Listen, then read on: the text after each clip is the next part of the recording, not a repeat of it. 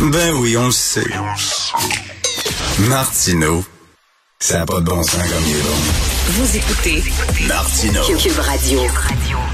Alors, vous connaissez tous le docteur Alain Vadeboncoeur, qui est urgentologue au département de médecine d'urgence de l'Institut de cardiologie de Montréal, qui est de retour sur les médias sociaux, sur les réseaux sociaux, après avoir annoncé avec tambour et trompette qu'il les lâchait, qu'il les abandonnait, qu'il leur tournait le dos. Il est avec nous, docteur Vadeboncoeur, bonjour. Oui, bonjour Richard. Ben, premièrement, je suis très content que vous soyez revenu, mais là, on dit, on dit c'est un poisson d'avril, mais, mais je pense qu'il y avait quand même un ras-le-bol, non? Des insultes que vous pouviez recevoir, là. Euh, non, en fait, il n'y avait pas vraiment de ras-le-bol. Et en fait, je ne faisais que reproduire une vieille tradition que j'ai toujours beaucoup appréciée. Euh, donc, euh, le 1er avril, les gens disent des choses qui sont pas toujours conformes à la vérité. Et c'est ce qui m'est arrivé. Bien que quand on fait une blague comme ça, a un petit fond, tu sais, de, ça peut sonner vraisemblable. Aussi un petit fond de vérité, parce que j'ai quand même eu, des fois, ça m'est arrivé de faire des textes sur les réseaux sociaux euh, où j'étais un peu, un peu tanné. Et donc, probablement que c'est pour ça que certains ont été confondus, comme tu sembles avoir l'être. Ben oui. Été. Euh, Non, non, moi, je suis très, je suis très content que vous soyez, vous soyez revenu parce que je vous suis euh, religieusement. Euh, euh, mais quand même, vous devez en recevoir des vertes et des pommures, là, de, comme des messages. Est-ce que vous les lisez? Oui, euh, oui. c'est- c'est- en fait, je reçois des messages absolument épouvantables euh, continuellement. Ben, continu- non, pas continuellement, ça dépend de ce dont je parle. Mais il y en a beaucoup. Ceci dit, ça me, honnêtement, ça me fait un peu ni chaud ni froid parce que une bonne partie de ces messages-là, c'est des, c'est des gens qui, enfin, c'est des, souvent, c'est des, c'est des faux comptes, c'est des, tu sens que, Mm. bon, c'est- c'est c'est peut-être même une forme de propagande. C'est un peu, euh, euh, tu sais, c'est des, des comptes qui se regroupent, qui font ça. Le fait de ça, ça m'était pas tant que ça. Des fois, un peu plus. Quand c'est des personnes réelles, un peu plus. Mais euh, parce que bon, là, ça ressemble plus à une, une vraie interaction. Mais bon, honnêtement, ça me dérange pas euh, tant que ça. Bien que des fois, des fois, ça tombe un peu sur les nerfs. Là. De toute façon, quand, j'imagine quand vous êtes urgentologue, euh, vous vous avez développé là, un- une certaine carapace. C'est pas c'est pas des petits messages haineux qui vont vous faire craquer. Ben, en fait, c'est, je le dis souvent, hein, que- comment ça se fait que ça me... on, dit que j'ai une certaine patience, mais je sais, moi, je- ça fait presque 32 ans que je fais de l'urgence. Et effectivement, euh, les relations, des fois, euh, bon, euh, en fait, avant, surtout, je travaillais dans une urgence générale, tu sais, des, des personnes intoxiquées ou extrêmement agressives, ou, tu sais, on en rencontre quand même assez régulièrement, qui sont... Et donc, ça fait partie un peu de la job de, de, de ben, écoute, c'est des vraies personnes, il faut...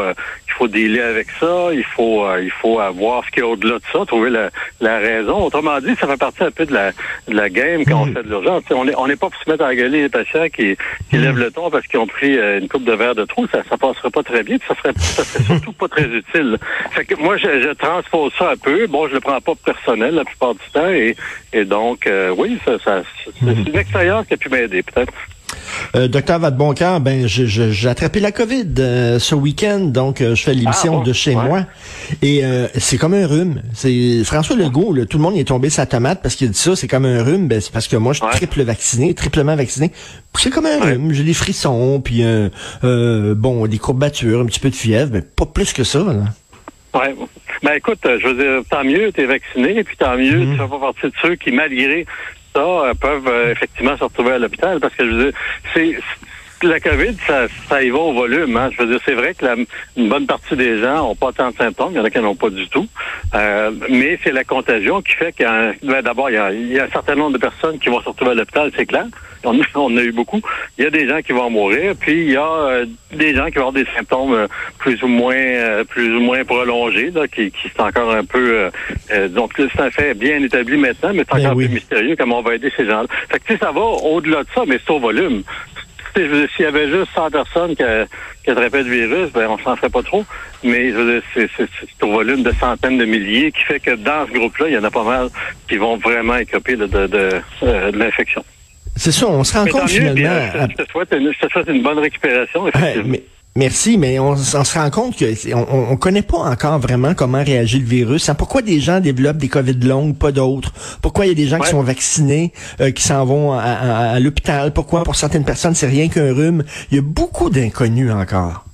Oui, puis probablement qu'il y, a- il y a de la génétique là-dedans. On n'a pas, on n'est pas tous fait pareil. Mhm. On sait que le virus utilise certains récepteurs pour, euh, si on veut, rentrer dans le corps et, on est on est différents l'un et l'autre là-dessus. Et c'est comme n'importe quel virus. Il y a des gens, ou enfin il y a des gens, on peut avoir par exemple la grippe sans avoir de symptômes, comme on peut se retrouver à l'hôpital aux soins intensifs avec la grippe. Là, ça arrive aussi de temps en temps. Donc ça dépend vraiment des gens. Ça doit dépendre d'autres. Évidemment, ça dépend des facteurs de risque qu'on connaît aussi, qui sont pas de la génétique. Là, tu sais, je veux dire l'âge avancé, euh, euh, l'hypertension, le hmm. diabète. En fait, tout ce qui fait qu'on est plus fragile. Puis évidemment, il y a les immunosupprimés. Ça, c'est de l'acquis. Mais il y a également de la pour que les gens réagissent si différemment, il y a certainement une façon de se défendre qui, qui, qui varie d'une personne à l'autre, qui fait que on est on est très différent devant dans notre réponse, si on veut, au, virus et les complications qui s'entraînent.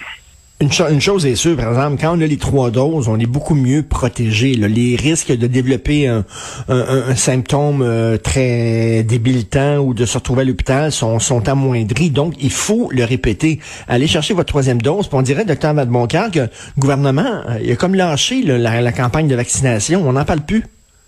C'est vrai qu'on n'en parle plus, c'est vrai que les, les taux ne s'envolent pas. La dernière fois que j'ai regardé, c'était 53 je pense. Ben oui, c'est pas énorme. Qui a, bien... Non, c'est pas énorme. Puis, tu sais, s'il y a une affaire qui a bien été démontrée, puis pas, pas chez nous seulement, là, c'est partout. Il y a une affaire, c'est que ce vaccin-là, qui, qui est pas parfait, malheureusement, ben, il protège contre les formes graves, les hospitalisations aux soins intensifs, les décès. Et ça, je ça s'est retrouvé partout dans le monde, même si en fait, c'est parce que tu sais, dans la plupart des pays, la, la, vaste majorité des gens, surtout plus âgés, sont, sont vaccinés. Ben, c'est sûr que dans ce groupe-là, il y en a une couple qui va se retrouver également aux soins intensifs. Euh, et donc, on se dit, ah, ben, ça n'a pas l'air de marcher, mais c'est faux. sais, toutes les données montrent que c'est un facteur de 7, 10, 15, là, souvent, de protection contre ça. Fait que ça, c'est vrai, et ça, c'est, une des données les plus constantes qu'il y a. Mais malheureusement, le, le, le vaccin ne protège pas tout le monde, ne protège pas surtout contre euh, contre la transmission tant que ça.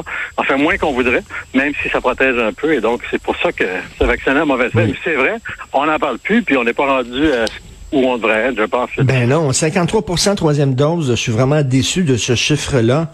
Euh, Docteur Vadeboncoeur, vous l'avez dit, ça fait longtemps euh, que vous travaillez dans le système de santé. Vous en avez vu, vous, des projets de réforme et tout ça. Celui-là, est-ce que vous y croyez ou vous êtes tellement cynique en disant, ben, un autre projet? Est-ce que vous y croyez? Est-ce que vous est-ce qu'on a raison de peut-être d'y croire? En fait, on dit souvent que j'ai un petit côté cynique, mais je pense pas. Je pense que j'ai un petit côté fataliste, c'est-à-dire que je prends la réalité pour ce qu'elle est. Mais Richard, si si, euh, si je suis cynique à ce point-là, je serais pas en train justement d'écrire un, livre que je termine ces jours-ci. D'ailleurs, c'est un peu pour ça que j'ai pris un break ces derniers jours sur les réseaux sociaux, parce que je vais publier euh, quelque chose euh, au mois d'août, en fait, qui, qui, parle un peu, ben, qui parle un peu de ce plan-là qui est extrêmement ambitieux et qui, ben, il y a pas, tu sais, on peut pas être contre la vertu. Il y a, énormément de bonnes idées là-dedans qui sont partagé par plein de monde depuis longtemps. Euh, ce sur quoi on pourrait se poser la question, c'est notre capacité d'avancer vers ça. Et ça, ben, ça va être ça les enjeux. Tu sais, quand, quand le ministre dit, par exemple, qu'il veut rajouter 4000 lits, ça c'est 20, c'est 25% plus de lits qui permettrait peut-être d'être moins engorgé l'hiver, puis d'évidemment faire face à des, des, des, pandémies. Rajouter autant d'infirmières, tu sais, pour, pour être capable de, est-ce qu'on va être capable de faire ça? Parce que si on faisait ce qui est écrit là, euh, à part quelques bémols que j'ai ici et là, si on faisait tout ce qui est là-dedans, on, serait dans un autre monde dans, dans cinq ans et tant mieux. Fait que je pense qu'on on a quasiment pas le choix. Je pense qu'il faut voir est-ce qu'on peut travailler dans ce sens-là? Est-ce que mais la question c'est est-ce qu'on a la capacité, ça je suis. Enfin, euh, est-ce qu'on va le faire vraiment? Est-ce que ça va arriver? Ça, c'est mon petit côté fataliste. Ça, ben écoute, je suis pas devin non plus, là. Mais il y a des bonnes idées là-dedans à tour de bras. Et euh, aussi, eh ben, nous, en tant que citoyens aussi, il faut faire notre chemin. Puis je reviens là-dessus. aller chercher votre troisième dose. Euh, ça, c'est ce que vous pouvez faire pour désengorger le système de santé actuel. C'est pas seulement le gouvernement. On a notre rôle à jouer là-dedans. Oui, on a notre rôle à jouer, absolument. Puis je pense qu'il faut se protéger actuellement. Tu on est en, montée de cas actuellement. Là, tu comprends qu'on n'est pas tous pareils là-dedans. En tout cas, les personnes qui, qui, se, qui sont plus à risque, les immunosupprimés, certainement. Puis, tu sais, je pense moi, personnellement, je pense pas que c'est le temps de faire des gros parties en ce moment.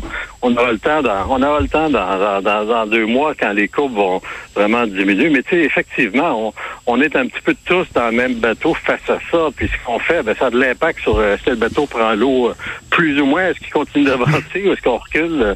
Et ça, ben oui, c'est la somme de tous les, les petits gestes là, qui jouent là. Merci beaucoup, docteur Vadeboncoeur, puis euh, bon retour sur les médias sociaux. Je suis très content que vous soyez revenu, que c'était tout ça rien qu'une blague. Merci, bonne journée, très hâte de lire votre livre. mais pour être revenu, il aurait fallu que je sois parti. Fait que, tu sais, à ce moment-là, on va juste se souhaiter de continuer. Puis toi, je te souhaite ben, bonne récupération de ça. On espère que ça se passe bien. Merci. Merci beaucoup. Bonne journée.